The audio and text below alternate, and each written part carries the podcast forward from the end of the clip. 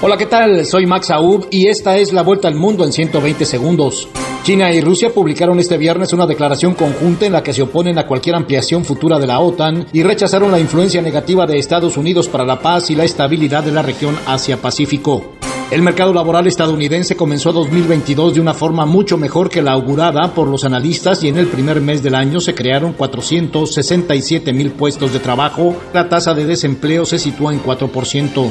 Un juez decretó prisión domiciliaria para el gobernador de La Paz, Bolivia, Santos Quispe, retenido desde el martes tras ser sorprendido festejando entre latas y botellas de alcohol junto a una decena de personas dentro de su despacho.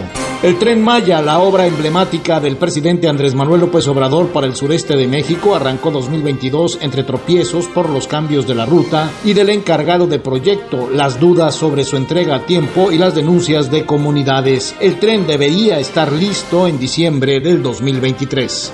La opositora al gobierno de Cuba, Carolina Barrero, denunció la expulsión después de que las autoridades de la isla le dieran 48 horas para salir del país a riesgo de ser imputada por un delito de desorden público a finales de enero.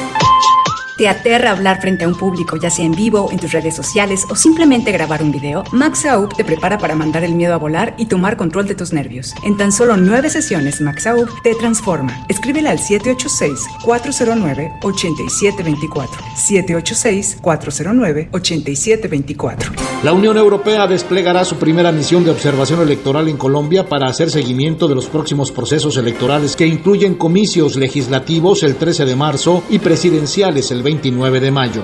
Se inauguró la edición 24 de los Juegos Olímpicos de Invierno en Beijing, China. El presidente Xi Jinping dio apertura a las justas deportivas. Esta fue la vuelta al mundo en 120 segundos.